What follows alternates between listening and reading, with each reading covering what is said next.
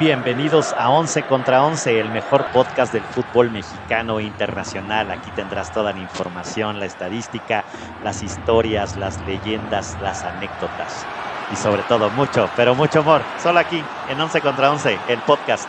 Bienvenidos.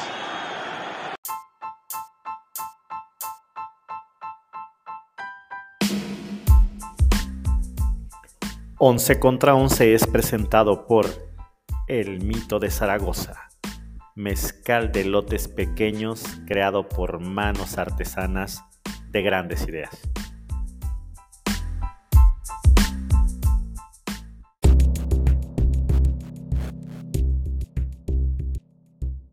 ¿Qué tal, Once Libres? Pues aquí andamos, bienvenidos a una bio más y hoy nos toca hablar de la Copa Mundial de Fútbol de 1954 que se celebró en Suiza entre junio y julio de este mismo año. Así que saludo, como siempre, al buen casa aquí de 11 contra 11, al buen Ger, Ramírez, que siempre nos trae los super datos de los mundiales. ¿Cómo andas, mi Ger? Hey, hey, hey, hey, hey, gente. Pues muy bien, hoy nos toca hablar de Suiza, que a mí me encanta Suiza por sus enchiladas, están buenísimas. La roja me gusta más que la verde, pero pues bueno, hoy hablaremos de esos orígenes en 1954. No solo hay relojes, también enchiladas, ¿no? También, eso, sí, sí, sí. Y también saludamos al, al, a la muchachada, al buen César y al buen Javi. ¿Cómo andan, caballeros? Muy bien. muy bien. Todo, y listos para este mundial. Otro, un nuevo mundial, ¿no?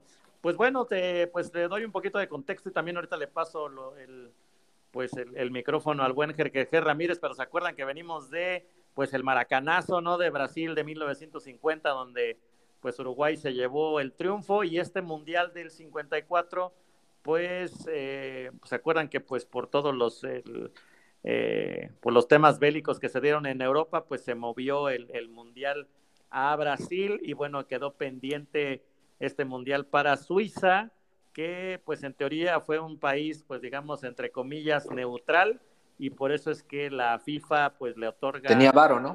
no, casi, no, tenía varo. no tenía varo.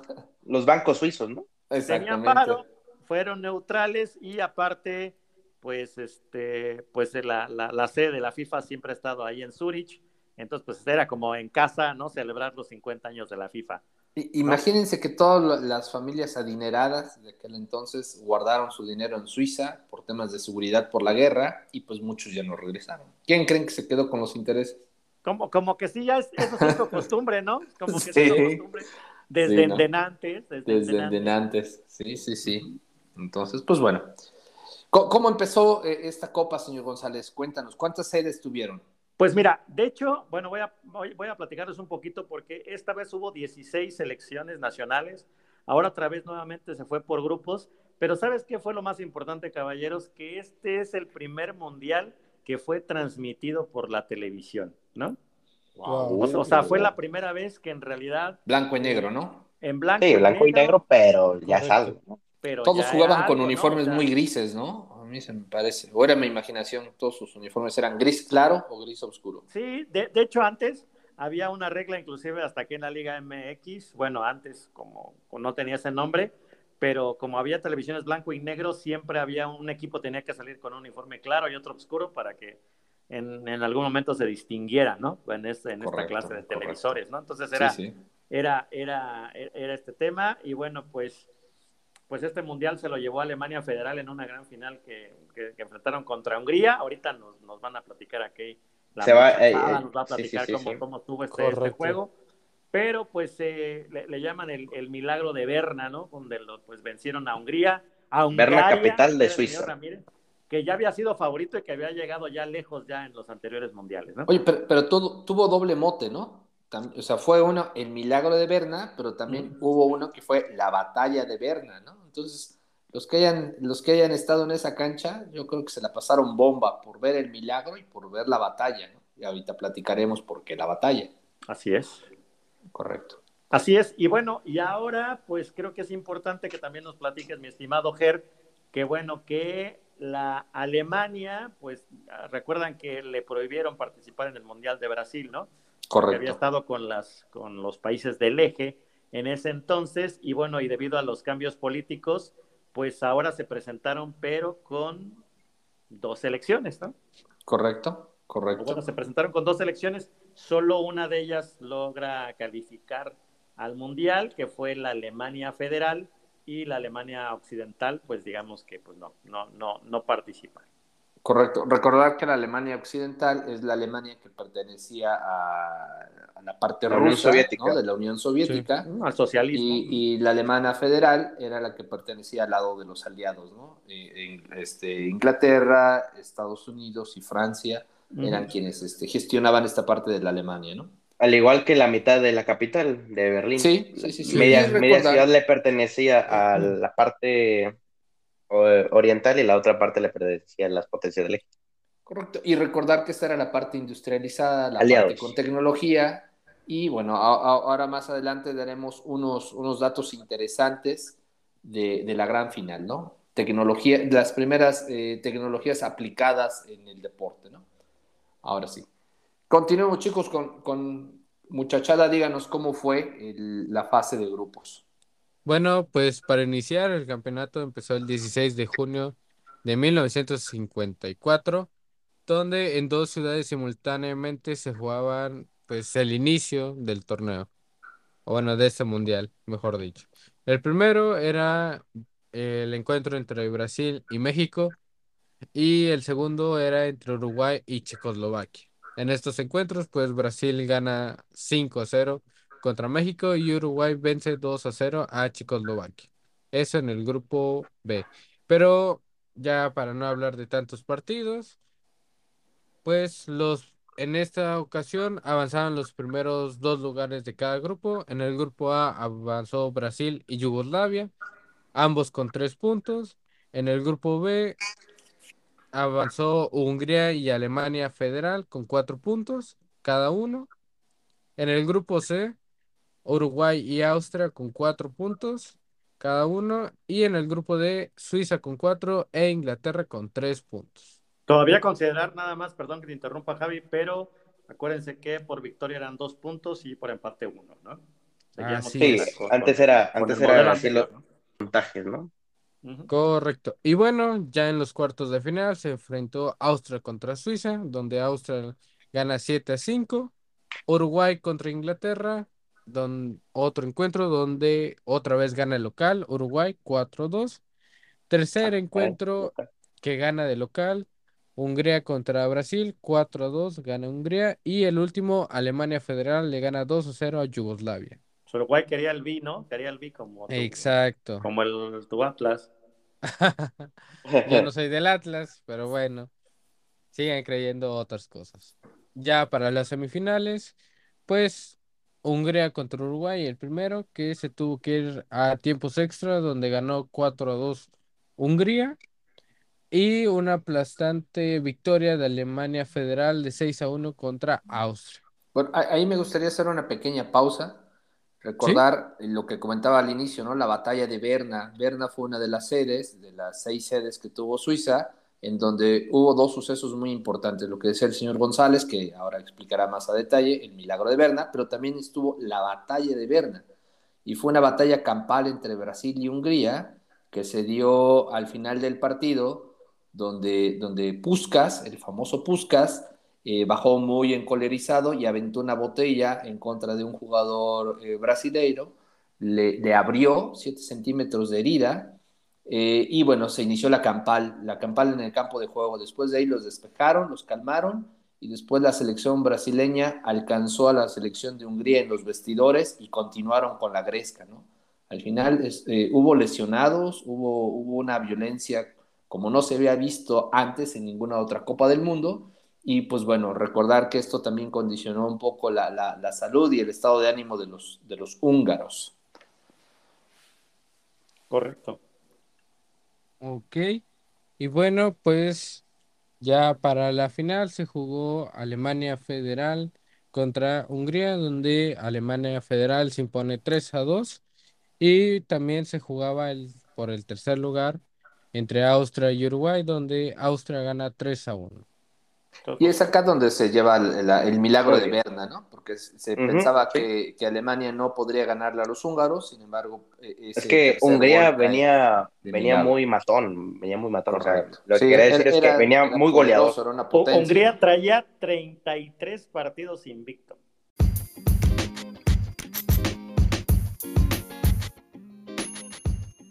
No dejes de seguirnos en Twitter. Ahí nos encuentras como 11VS. En Instagram nos encuentras como 11 versus 11 podcast. En YouTube nos encuentras como 11 versus 11. En Facebook nos encuentras como 11 versus 11 podcast. Y en TikTok nos encuentras también como 11 versus 11. Síguenos, habrá sorpresas.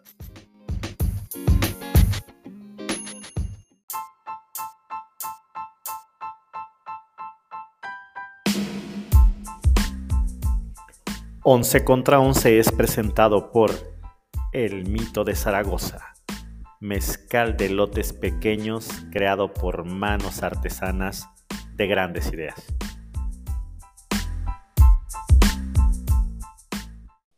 Wow, wow. Y, luego se llama el Y fue la selección que más goles metió en ese mundial. Exacto. Entonces, e, el tema es que eh, increíblemente en, en, en, en los 50 Hungría, pues era el poderoso y Alemania venía como el, patito feo, ¿no? O sea, y fue su primer mundial, ¿no? Fue el primer mundial para Alemania. Esto pues me recuerda. sí, para Alemania. Que ya separada, sí, ese fue el primer mundial. Me recuerda mucho al partido del Real Madrid contra el Sheriff, donde pues todos veíamos al Real Madrid como ganador de aquel encuentro, pero el Sheriff le da una. Un baño de humildad. Y exacto, le da un baño de humildad y le gana en el Santiago Bernabéu. Y, y luego, lejos de eso, luego, luego, luego que, son esos partidos como el de David contra Goliat, ¿no? Donde, donde los Davids ganan. Bueno, en este, en este caso, pues Alemania se venía, venía, pues obviamente de un, pues de una depresión económica y de pagar pues todos los platos rotos de la Segunda Guerra Mundial. Esto, e, el, triunfo en este mundial detonó todo un milagro económico en la, en la, en, la población, ¿no? Inclusive, pues el espíritu nacionalista y toda la autoestima de este país, pues se vieron, eh, pues acrecentadas después de vencer, pues a una, a una potencia en el deporte como era Hungría, que ya repito, venía de 33 partidos invicto y aparte, pues con tremendas goleadas, ¿no? Y bueno, y aparte Alemania, pues como se dice ahora, con todo respeto, pues lo traía de hijo, ¿no? O sea, lo había claro, claro. N veces, ¿no? De hecho, eh, eh, el último partido se había jugado allí en Basilea, le había metido 8 por 3, le había ganado Hungría. Entonces, pues fue, digamos, increíble que, la, que, el, equipo alemán pues haya podido pues levantar con la Copa del Mundo en Suiza 54, ¿no? Gran, gran, este, gran trabajo con un gol de, de Helmut Rahn al 84 que fue el que les dio la victoria ya al final del partido, ¿no? Porque ya antes del minuto 20 ya habían, ya habían empezado las hostilidades y ya iban dos por dos. Así que con este gol, pues revive toda una Alemania y de ahí, pues de ahí para el Real se volvieron la, gran potencia. sí, se, ahí empieza la historia de la potencia futbolística alemana, ¿no? En la selección. Bueno, algo que ayudó mucho fue la tecnología, ¿no? Y, y, la tecnología aplicada en el campo de juego siendo concretos, fue la primera vez que se ocuparon los tachones roscables por la marca Adidas. ¿no? Este, eh, el avance tecnológico para, para, aquella época era poder quitar los tachones y poder adaptar el largo de los tachones, que sea cortos o largos. Hoy ya están prohibidos, recordar que están prohibidos ya en el campo de juego, pero en aquel entonces era la novedad, ¿no? Y esa eran quitapón, entonces. Eran quitapón, sí, sí, sí. pero lo mejor era la, la distancia que le podrían dar, ¿no? Porque Obviamente cada uno de los jugadores tenía zapatos hechos a la medida, a la medida exacta y en la forma del pie. Y además tenían eh, tres, tres, juegos de, tachones. Y si es que antes eran zapatos, no eran tenis, eran, zapatos. de cuero, ¿no? Estos ya eran tenis, eran tenis ya de cuero, de piel, con el tachón roscable y podían adaptarlo dependiendo del tipo de juego. Si empezaba a llover, eh, cambiaban el, tacón, el tachón roscable y eso les daba una ventaja, ¿no? Entonces, interesante cómo la marca Adidas empieza a darles estas ventajas competitivas a, su selección, ¿no? ¿Cómo lo ven, caballeros? Interesante, ¿no? Interesante, ya. Bueno, pues yo les traigo ya datitos interesantes, ya sabemos, o ya se dijo, el campeón fue Alemania, Alemania Federal, y pues bueno, fue un, primer este, mundial transmitido por televisión. Bueno, ¿qué pasaba en 1954? El 4 de enero, Elvis Presley grababa su primer disco, ¿no? De aquí empezaba la leyenda del rey del rock. El 28 de, de, marzo, de marzo, perdón, de este año, se funda Telemundo, ¿no? Esta famosa cadena televisiva Ah, que pues hoy, hoy este, tiene gran arraigo en Estados Unidos. También en este año se, la, empresa Fender sacaba su modelo, la Fender Stratocaster, que es una guitarra muy, muy famosa. Fender, claro. a, rock. Tienen una Fender entre, sus, entre su colección de guitarras. Y Ernest Hemingway ganaba el Premio Nobel de Literatura, ¿no? Este, recordaron grandes obras de Ernest Hemingway como El viejo y el mar, son, valen la pena leerlas, ¿no? También, ¿qué sonaba en ese entonces? En ese entonces salió por primera vez la canción Fly Me to the Moon con el nombre de In Other Words. En 1954 eh, fue el primer nombre que llevó esta canción. En el 63 Frank Sinatra la graba y la vuelve inmortal, ¿no? Hoy todo el ah, mundo conoce. No, ah, no, no la grabó. No era ah, Frank Sinatra, no, no, era de, no era de él. No era de Frank. Eh, originalmente no fue de él, ¿no? Él hizo un cover. Yo pensaba que sí. Y de 1954 a 1963 se estima que se crearon 300 versiones de esta canción, ¿no? La buenas fue la de Frank Sinatra, ¿no? Pero bueno, la primera canción fue cantada por una mujer. Sí, sí, correcto, correcto. ¿Qué más sonaba en México, no? En México sonaba Contigo en la Distancia, de Lucho Gatica, quizá la, recordarán porque la ha grabado Luis Miguel en algunos discos de boleros. Oye, todos los hits eran, son los que remasterizó sí, Luis cincuenta y tantos. Claro. Y bueno, y otra canción muy famosa de Don Roy y su gran orquesta fue la de Me lo dijo Adela, ¿no? Sí le suena, ¿no? Sí. Me lo dijo Adela. Bueno, ¿qué, autos estaban? Es un, no, tengo idea, pero en bodas seguramente lo vas a bailar, ¿no? En una boda. Vienen esas, después payasos de rodeo, las de Luis Miguel y todos a su casa. Y todos para abajo, todos para arriba, manito Sí, sí, sí. ¿Y qué autos estaban de moda en 1954. Pues el, auto más vendido, o bueno, vamos del tercero al primero, el Chevrolet Bel Air de 1954 es un clásico, un auto grande, ocho cilindros, un, muscle car, ¿no? También estaba de moda el Packard Panther Daytona, también fue de los últimos que sacaron de, esta empresa de Packard. Y el auto más vendido y más deseado en el 54 fue un Cadillac El Dorado, ¿no? Inclusive hay películas donde se menciona este modelo, sí, sí, y vale una, una, fortuna, ¿no? Si alguien tiene un Cadillac el dorado bien cuidado, tiene una fortuna, una mina de oro ahí. Wow. ¿Quiénes eran los galanes de, la época? Pues del lado, del lado masculino estaba Marlon Brando, Rock Hudson y Paul Newman, y pues las guapas seguían siendo... Y Elvis Presley, ¿no? no, Elvis empezaba, ¿no? Todavía no se conocía mucho, años después ya sería el sex symbol, pero aquí empezaba.